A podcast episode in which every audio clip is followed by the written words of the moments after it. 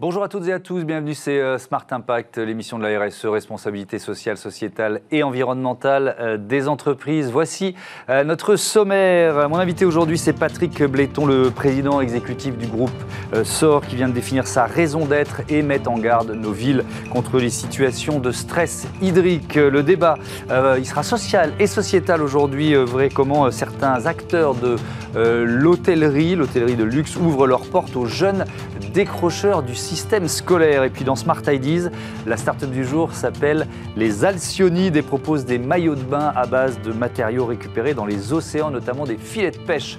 Voilà pour les titres, c'est parti, c'est Smart Impact.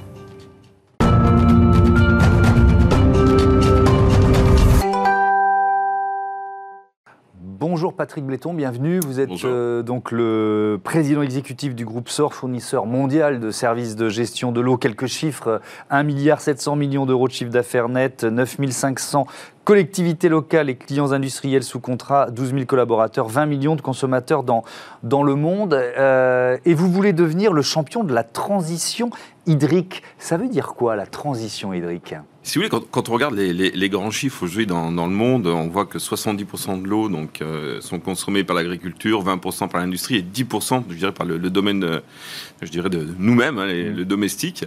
Euh, et il était important pour nous d'avoir un axe, notamment pour accompagner, je dirais, notre raison d'être, de s'orienter sur la préservation de la ressource, la défense de la ressource. Mmh. Un axe que nous avons pris il y a trois ans dans notre plan stratégique et qui nous amène à travailler sur des solutions à la fois innovantes, technologiques, digitales, d'accompagnement, d'éducation, euh, mhm. aussi dans les collectivités, pour protéger cette ressource qui nous manque et qui va nous manquer. Oui, on, reprendra effectivement euh, cette raison d'être et puis euh, cette volonté d'accompagner des modèles plus durables, plus résilients. Je reviendrai sur ces adjectifs, mais on, a vécu là une canicule très précoce dans, dans l'année, avant même officiellement l'été. il faut tout simplement s'habituer à ça, malheureusement, s'habituer à donc économiser l'eau je, regardais en, attendant sur vos écrans, on disait, est-ce le début de la canicule les, problèmes de canicule ont démarré dès les années 70 en réalité. Donc hmm. euh, le politique ne s'en est pas forcément, n'a pas concentré hmm. ses efforts sur ces sujets-là. On, commence d'en parler à la COP 26, COP 27, hmm. euh, mais on voit très bien que de, 1970 jusqu'à 2035, une carte de France qui était dans le vert est passée à l'orange et passe dans le rouge en 2035, voire 2050. Donc euh, la réalité des faits est là. Euh, aujourd'hui, nous avons des collectivités qui souffrent hein, d'un manque d'eau. Hein, et il est important pour nous, nos 12 000 salariés, je dirais, de pouvoir répondre mm. à, ces besoins. Et il est important aussi que nous changions nos, comportements, peut-être. Quand on parle de stress hydrique, ça veut dire quoi à la dimension d'une collectivité, justement? Les choses peuvent être assez simples, je dirais, et assez abruptes. Hein. C'est-à-dire mmh. qu'on ouvre son robinet, nous n'avons plus d'eau euh, au robinet. On peut en arriver là On peut en arriver là. Il, est, il est arrivé euh, l'année dernière que des collectivités mmh. soient alimentées, je dirais, euh, avec des... Par camions-citernes Camions-citernes, bouteilles et autres, pour subvenir pendant une semaine, deux semaines, je dirais, un manque d'eau réel. Et donc, il y a effectivement euh, cette raison d'être que vous venez de, définir, de, définir. On a bien compris qu'on était dans un euh, plan stratégique euh, assez global. On est dans le cadre de la loi Pacte, évidemment. Je, voudrais juste que vous nous racontiez un peu le processus de définition de la raison d'être, parce que c'est toujours intéressant. C'est un peu un moment de pause dans une entreprise. Comment vous l'avez conçu, vécu? Si voulez, j'ai rejoint le groupe SOR donc il y a trois ans, et, et, je trouvais ce domaine passionnant, le domaine de l'eau passionnant. Et en rencontrant des jeunes, je veux dire des, jeunes entrants dans l'entreprise, mmh. tout le monde me parlait d'environnement, social, euh, la place de la femme dans l'entreprise, tout un tas de sujets euh, qui est autre que des sujets financiers ou autre que des sujets business. Mmh. Et je me suis dit comment embarquer 12 euh, 000 salariés sur un véritable projet qui leur parle. Hein. et, et, je crois que le, la, raison d'être, euh, ce travail fait sur la raison d'être, où on a, euh, je dirais, ça a été une sorte de bottom-up, comme on dit en anglais. Hein, Donc mhm. toutes les forces ont été embarquées dans ce projet-là. Elle nous a permis d'avancer et de transformer l'entreprise avec, je dirais, des valeurs. Je crois que la notion de valeur est importante. Euh, pour pouvoir avancer et, transformer un, modèle mhm. et participer quelque part à un, mouvement social aussi, si vous voulez, sur, le, sur ce sujet. Hmm, alors on va, on va la, découvrir, militer pour que tous les acteurs euh, accordent à l'eau la valeur qu'elle mérite. Ils sont là les mots importants, la valeur valeur qu'elle mérite. Au-delà de notre métier d'origine, gérer l'eau de façon responsable en qualité et quantité euh, suffisante, nous engageons à agir et convaincre afin qu'ensemble nous investissions pour économiser l'eau et inventions de nouveaux modèles pour préserver la ressource la plus précieuse de la planète. Il y a, beaucoup d'infos euh, et c'est intéressant. Accorder à l'eau la valeur qu'elle mérite. Est-ce que ça veut dire qu'on ne connaît pas le prix de l'eau aujourd'hui d'une certaine façon? Mais même nous, consommateurs. Moi, je suis incapable de vous dire combien me coûte euh, l'eau que je consomme au robinet tous les jours. Je crois que vous donnez la réponse vous-même. Je veux dire, aujourd'hui, le, véritable sujet euh, est un sujet, mais je pense qu'on a besoin de repartir du peut-être du domaine éducatif. Est-ce que nos enfants ont été éduqués sur l'eau, le grand cycle de l'eau? Mmh. euh, Est-ce que nous, au quotidien, nous mesurons notre consommation? L'eau aujourd'hui en France n'est pas cher, si nous comparons à certains, certains autres pays. Mhm. Et je crois que la, dépense euh, qui, qui, est nécessaire pour alimenter, préserver, n'est pas prise en compte. Mhm. Hein. Donc ça, c'est un, un, sujet, je pense, sur lequel on, doit revenir. En, ce qui concerne SOR aujourd'hui, euh, pour donner, je dirais, un, élan important, on a associé, euh, je dirais, nos résultats financiers à ce qu'on appelle les green bonds, mhm. sur lesquels notre refinancement de dette est lié à des, à des, je dirais, des métriques et des KPIs euh, mhm. sur l'économie d'eau, euh, la, euh, la place de la fin d'entreprise, le zéro carbone sur nos usines. Mhm. Donc on a voulu commencer par le financier pour être sûr que l'entreprise allait dans le même sens et les collaborateurs accompagnent ce mouvement-là. Alors, on, parle de modèles plus durables et plus euh, résilients, et c'est intéressant parce que ça passe aussi par, euh, par des solutions techniques, par de l'innovation. Vous avez signé un partenariat avec euh, Aquacé, c'est une société d'ingénierie qui est spécialisée dans l'efficacité hydrique. Alors là aussi, de quoi on parle? Et, puis peut-être quelles économies euh, ça, permet de faire ou quelles pertes d'eau ça ne permet de, pas, de ne pas faire, euh, si, si, j'ai bien compris? Je, pense que le point là, c'est la, perte d'eau. On sait qu'aujourd'hui, on a besoin d'un investissement euh, important en France sur, le, sur les réseaux, mais on a besoin aussi d'accompagner, je dirais, des collectivités sur la gestion de l'eau jusqu'à l'utilisateur final.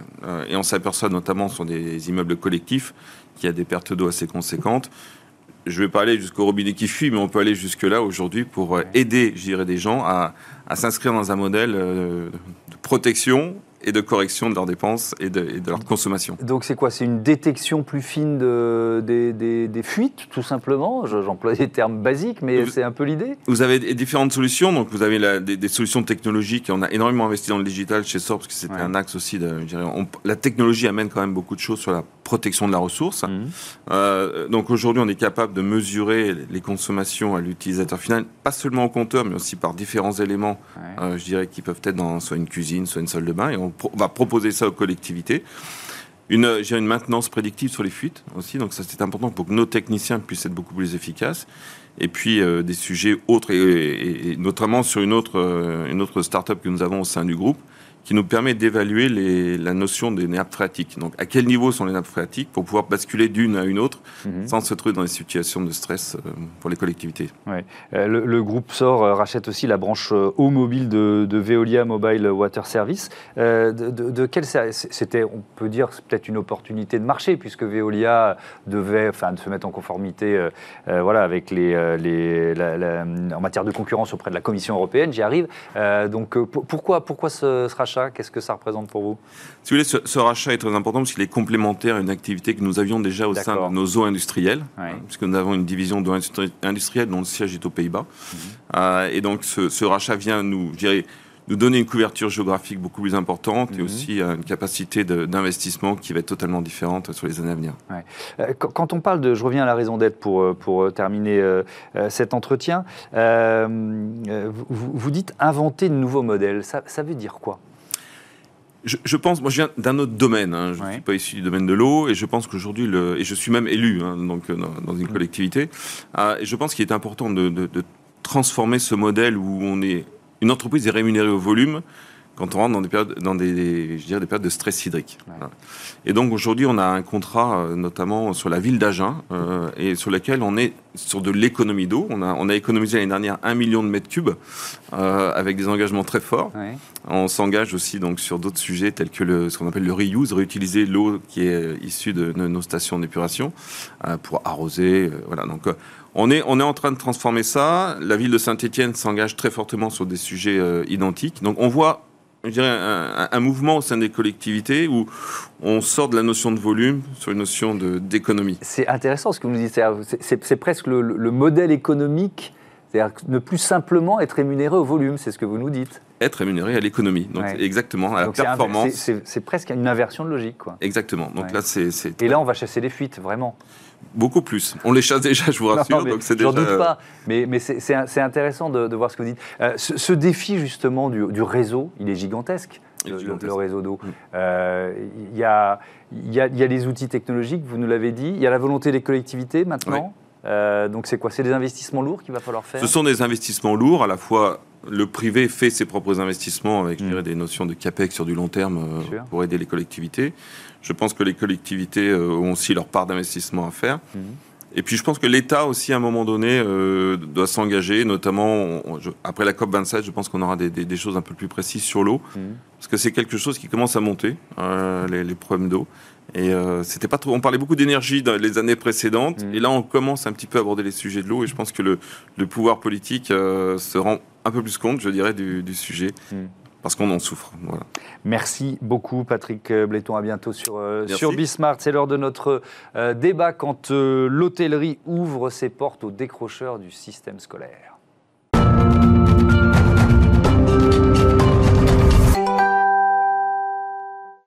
Le débat de ce Smart Impact euh, avec euh, Michel Moreau, bonjour, bienvenue. Vous êtes le patron de Hayat France, euh, directeur général du Hayat Regency Paris Étoile. À vos côtés, Moussa Camara, le président de l'association Les Déterminés. Bonjour, bienvenue, heureux de vous retrouver. Vous étiez déjà venu sur ce plateau, mais je veux bien quand même que vous nous redisiez, c'est quoi Les Déterminés?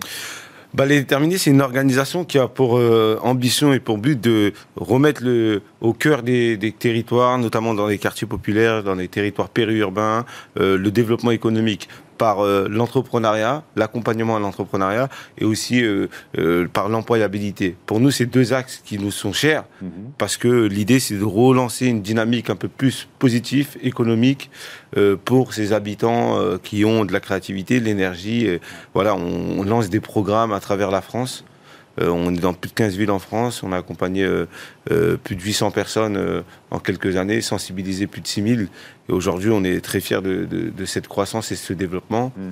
Et l'idée, c'est toujours euh, la question économique, rendre les gens plus autonomes, euh, créer des rôles modèles et de faire en sorte que euh, de, donner des opportunités à tous. Mm. Alors là, on va plutôt parler de l'employabilité. Mm. Michel Moreau, avec les Déterminés, vous avez lancé officiellement en mars dernier une nouvelle promotion, Rise High. De quoi, de quoi il s'agit? C'est quoi Rise High? Alors, Rise c'est un programme ou une initiative qui a été lancée déjà en 2018 euh, à notre siège à Chicago. Euh, et quand euh, notre siège hein, lance une initiative, dans chaque pays, dans chaque région, nous trouvons un moyen de la déployer de la façon la plus adaptée. Mhm. en France, j'ai eu la grande chance de rencontrer Moussa et j'ai appris sur son programme pour les entrepreneurs. Mhm. Et je lui ai demandé s'il pouvait nous former des intrapreneurs. Donc trouver des jeunes dans les quartiers prioritaires qu'on pourrait intégrer dans nos hôtels avec bien sûr une formation tout à fait adaptée pour, pour cela. Hmm. Le programme RISA a pour objectif euh, mondialement de développer d'ici 2025 15 000 jeunes euh, qui sont en situation de non-emploi, non-formation, euh, où que ce soit dans nos hôtels à travers le monde. Et donc, c'est ce programme-là que nous avons déployé en France, ensemble avec les déterminés. Il euh, y, avait eu une sorte de test en 2019, c'est ça, si, si, je ne me trompe pas. vous l'aviez mis en sommeil à cause de la crise Covid, j'imagine? La première promotion a, atteint son objectif, si, si, ce n'est que les jeunes ont été diplômés et recrutés au mois de février-mars 2020. Donc beaucoup se sont retrouvés en, activité ah, partielle, mais ils sont là, ils sont toujours chez nous aujourd'hui. Et, donc, euh, donc on parle de décrocheurs, donc c'est des, des, jeunes, alors c'est le terme qu'on emploie, c'est des jeunes qui, qui, sortent du système scolaire sans, sans diplôme, euh, sans perspective d'emploi, c'est un peu ça en fait, même parfois avec des diplômes, après Parcoursup, euh, ça a laissé beaucoup de, jeunes sur la touche, pas, ils n'avaient pas trouvé d'orientation après pour poursuivre. Mmh. Certains qui, qui avaient peut-être arrêté l'école avant, mais qui avaient une envie, une volonté de pouvoir trouver un emploi dans lequel ils pouvaient, ils pouvaient être épanouis et évoluer. Mmh. Et c'est ce qu'on a fait. Nous, on est parti chercher ces jeunes-là. On leur a dit voilà, il y a des opportunités qui se passent. De eux-mêmes, ils seront jamais allés rentrer dans, dans un palace de 5 étoiles de la restauration et de l'hôtellerie de luxe. Mmh. Pour eux, c'est quelque chose où, dès le départ, les dés sont pipés, ils seront jamais pris parce que ils n'ont pas forcément. Parce qu'ils n'ont pas, les codes. ils n'ont pas les codes et tout. Mm. Donc nous, ce qu'on leur a proposé, c'est s'ils avaient envie, on ne leur demandait même pas s'ils étaient, ils avaient déjà travaillé dans les métiers de l'hôtellerie, de la restauration, même s'ils n'avaient pas d'expérience. Mm. À partir du moment où ils avaient cette volonté, on était en capacité de pouvoir les accompagner et aussi euh, de les amorcer. L'idée, c'était que ça soit gagnant-gagnant. Mm. C'est-à-dire, s'ils font le, ils font le pari, nous faire confiance au programme, bah, derrière, à la clé, un CDI.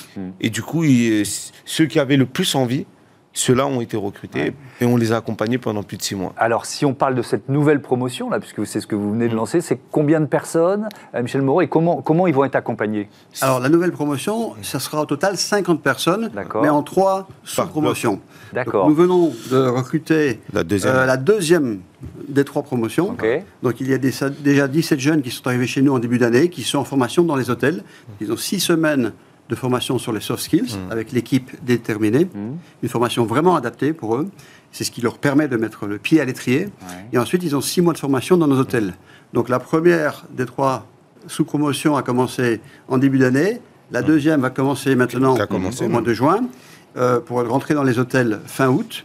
Et la troisième en fin d'année pour faire 50 jeunes sur une période de 18 mois hmm. sur nos 8 hôtels euh, en gestion en France. Euh, Moussa Kamara, ça veut dire que vous, vous êtes, sont, sont, des équipes mixtes, les déterminés Hayat, qui les accompagnent? Oui, exactement. en fait, nous, on a voulu repenser la manière euh, de ce recrutement. En fait, on n'a pas voulu que ce soit un recrutement classique. Mm. Aller chercher les jeunes, les mettre en emploi, c'est le plus simple. Mais en réalité, c'est pas le plus simple parce que finalement, ils sont pas habitués et, à l'environnement de l'entreprise. Mm. Ils ont pas forcément, ils arrivent dans un univers qu'ils connaissent pas. Ils sont pas assez préparés et parfois ça crée de l'échec, beaucoup d'échecs. Et c'est mm. ça qu'on a constaté.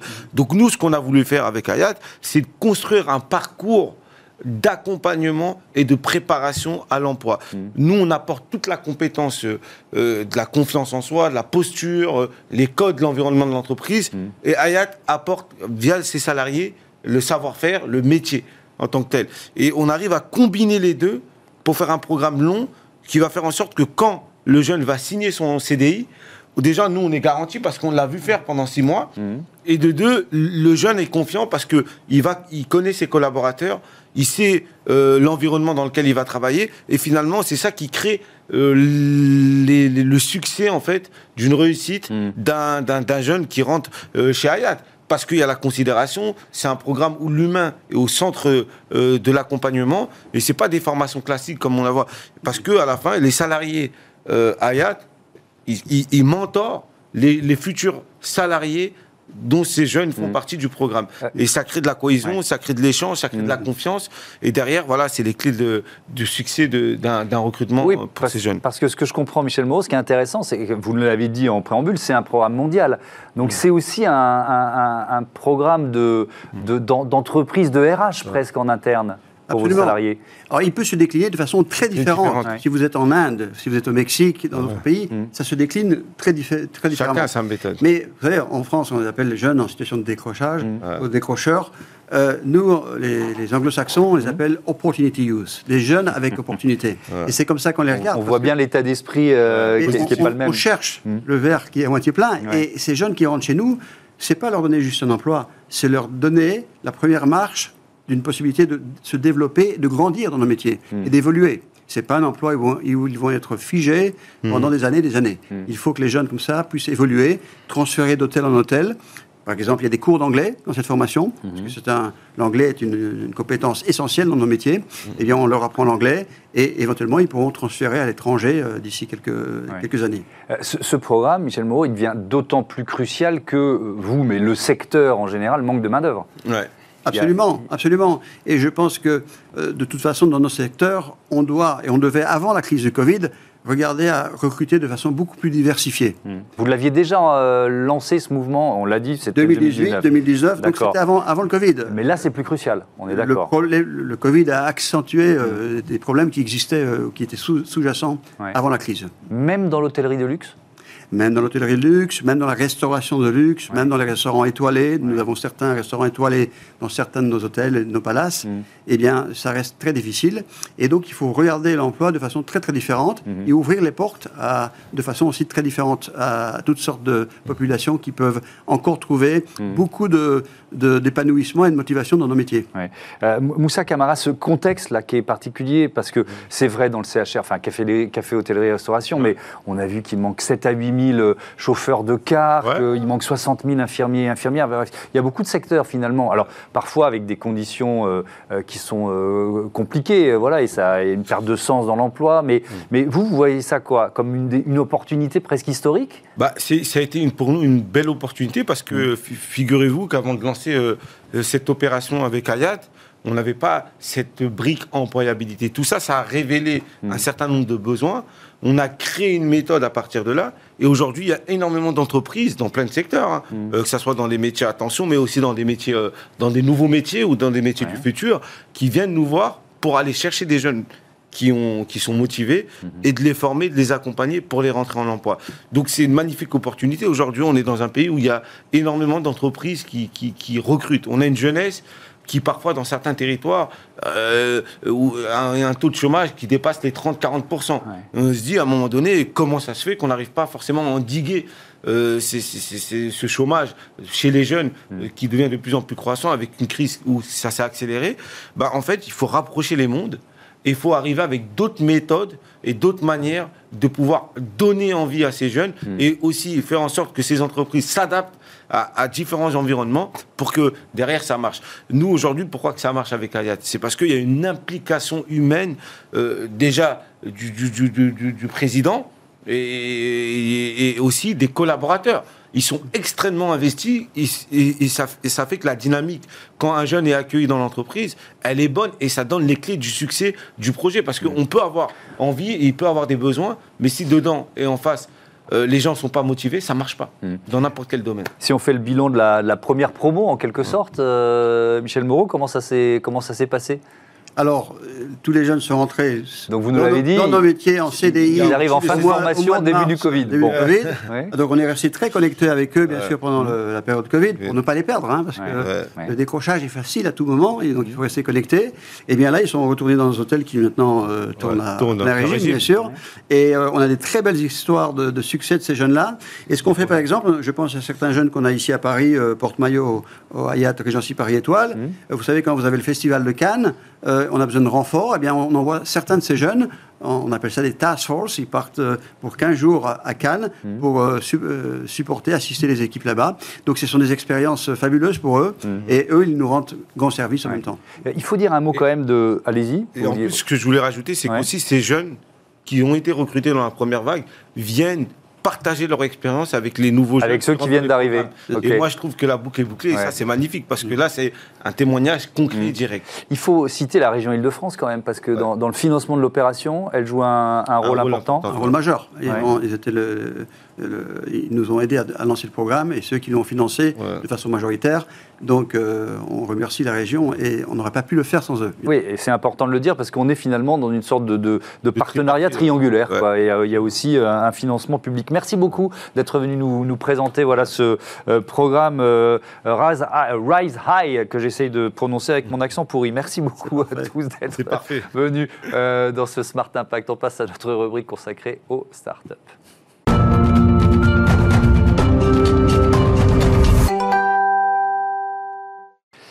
Smart Ideas avec les Alcyonides aujourd'hui. Bonjour euh, Orlane Croé, bienvenue. Bonjour. Vous êtes la, fondatrice de cette euh, marque. Vous l'avez créée quand Avec quelle idée? Racontez-moi. Alors, je l'ai créée en septembre 2020, donc en, plein Covid. Mmh. Euh, l'idée, c'était vraiment de proposer un vêtement en faisant partie de la solution et pas du problème. Mmh. Parce qu'aujourd'hui, la mode, c'est la deuxième industrie mettant le plus de gaz à effet de serre. Mmh. C'est un problème dont on devient de plus en plus conscient. Et moi, je travaillais déjà dans la mode avant, en fait, à Londres. Et j'ai commencé à réfléchir sur ma manière de faire du marketing dans la mode. J'étais sur la partie marketing euh, et je gérais tout ce qui était notamment marketing des outlets. Donc tout ce qui était revente mhm. de surstock. Et en fait, je me suis rendu compte qu'on arrivait carrément à biaiser le système en faisant des productions exprès pour les outlets. Euh, ce qui m'a fait me prendre conscience de l'impact environnemental qu'on a eu avec cette production dans la mode. Et je me suis dit, qu'est-ce que je peux faire pour améliorer le système? Donc vous créez euh, une marque, ce sont des maillots de bain, vous souhaitez qu'ils soient beaux et écolos. Euh, ça, c'est votre ambition. sur la beauté, j'en suis convaincu. Sur la partie écolo, c'est quoi, le, quoi le principe en fait? Puisque vous l'avez créé il y a peu de temps, euh, la page est blanche, vous dites ok, je vais faire des maillots écolo, comment vous y prenez? Oui. Alors moi en fait, j'ai commencé à me renseigner auprès des fournisseurs avec lesquels je travaille donc en Italie. Mhm. Et en fait, j'ai découvert ce système de nylon recyclé, euh, qui est un nylon en tout point euh, exactement similaire en termes de performance technique par rapport à un nylon vierge, nylon vierge qui vient donc du pétrole. Et l'intérêt, c'est que ce nylon est recyclé et recyclable à l'infini. Et il provient de filets de pêche, en fait, qu'on va récupérer dans les océans. Et on va leur donner une seconde vie pour essayer de créer un cercle vertueux du mhm. produit et plus un cercle vicieux comme on voit aujourd'hui dans la mode. Mais il y a suffisamment de filets de pêche. Euh, enfin, on en perd. Enfin, les pêcheurs en perdent tellement. Quoi. Euh ben, malheureusement, oui. En fait, c'est 640 000 tonnes de filets qui sont déversés dans les océans chaque année. Alors, volontairement ou involontairement, euh, mais le problème est là. Et donc, l'idée, c'était vraiment d'essayer de récupérer ces filets et de leur donner une seconde vie pour éviter de créer trop de matières premières. D'accord. Et cette filière, elle existe déjà, si je comprends bien. Vous l'avez identifiée, elle existait déjà. C'est ça, cette filière. En fait, nous, on travaille donc avec un fournisseur de tissus. Mhm. Lui-même travaille avec une association qui s'appelle Healthy Seas. Et eux vont donc, avec des pêcheurs, des plongeurs bénévoles, récupérer ces filets de pêche dans les océans et leur donner une seconde vie. Et en fait, cette association, elle a aussi une double mission qui est de sensibiliser euh, au niveau des écoles et au niveau des pêcheurs euh, sur la pollution plastique dans les océans, parce que c'est bien de traiter le problème une fois qu'il est apparu, mmh. mais il faut aussi essayer de le traiter à sa, à sa source. Donc ça, c'est la conception. Ensuite, vous les fabriquez où euh, Quels autres défis? Je pense qu'il y a un défi zéro plastique, même j'imagine peut-être pour les emballages, par exemple. Tout à fait. Alors la fabrication d'abord. En fait, donc mon fournisseur en Italie, c'est lui qui a breveté cette, cette technique du nylon recyclé. Mhm. Et donc je me suis dit, l'idée, c'est pas seulement d'utiliser une matière recyclée, mais c'est aussi de faire une production locale. Parce que l'impact de la mode aujourd'hui, c'est aussi le fait que, par exemple, un t-shirt, ça parcourt 40 000 km entre la production et le client final, mhm. ce qui est quelque chose de fou pour moi. Mhm. Et donc je me suis dit, quitte à récupérer ces filets en Italie et avoir le tissu italien, autant produire là-bas, et surtout que le savoir-faire Italie n'est plus à, plus à démontrer. Bien sûr. Euh, donc voilà, c'était vraiment l'idée d'avoir une production locale. Derrière, on a aussi tout ce qui est zéro plastique, comme vous l'avez dit, sur les packaging. Mhm. Donc on utilise un papier qui est 100% recyclable. Il y a zéro plastique utilisé. Il y a zéro extra matière qu'on rajoute dans le colis final. Vous étiez au, salon de la, lingerie. Est-ce que c'est vraiment un secteur qui est en train de changer, de faire sa transition écologique, vous? Parce que ça, on, le sent bien quand on est dans un salon. Alors, c'est un secteur qui est en train de changer. Malheureusement, il y a un peu deux tendances aujourd'hui. Il y a la tendance de l'éco-responsable, mais il y a aussi la tendance de ce qu'on appelle l'ultra fast fashion, bien sûr. qui est encore plus que la fast fashion. Voilà. Euh, et malheureusement, cette tendance, elle augmente aussi. Donc, on a un peu les, deux extrêmes qui mm. commencent à grandir. Euh, mais on voit que la tendance éco-responsable, et j'espère que ça sera plus une tendance à un moment, mais justement quelque chose d'indispensable dans la mode. Mm. Euh, mais elle est là, elle est là, cette tendance, et, on le voit notamment au Salon de la lingerie. Euh, là, j'ai été citée dans un article de Forbes, euh, et donc on voit justement que ces médias mainstream mm-hmm. se mettent sur ce créneau-là. Pourquoi ce nom, les Alcyonides? Mythologie grecque, c'est ça? J'ai révisé avant de venir Tout à fait, c'est la mythologie grecque. Donc, ce sont des nymphes qui se sont jetées dans un fleuve et qui sont devenues des alcyons. Les alcyons, en fait, c'était le nom grec pour les martins pêcheurs. Et donc, c'est un mythe un peu entre terre et mer. Mmh. Terre pour le côté écologique de la marque et mer, évidemment, pour le produit qu'on propose. Et ben voilà, on a tout compris. Merci euh, Orlane Croé et bon vent aux, Alcyonides. Voilà, c'est la fin de ce numéro de Smart Impact. Je voudrais remercier euh, Joséphine Dacoury programmatrice, productrice de l'émission, assistée du Sabatier, à la réalisation Kelly Dellenbach, euh, que je remercie particulièrement, puisque c'est sa dernière sur euh, Bismarck. Bon vent dans tes nouvelles aventures. Et puis au son, euh, il y a toute une équipe, Mathieu Sullivan, Amanda Montero et Thibaut. Salut à toutes et à tous, merci de votre fidélité.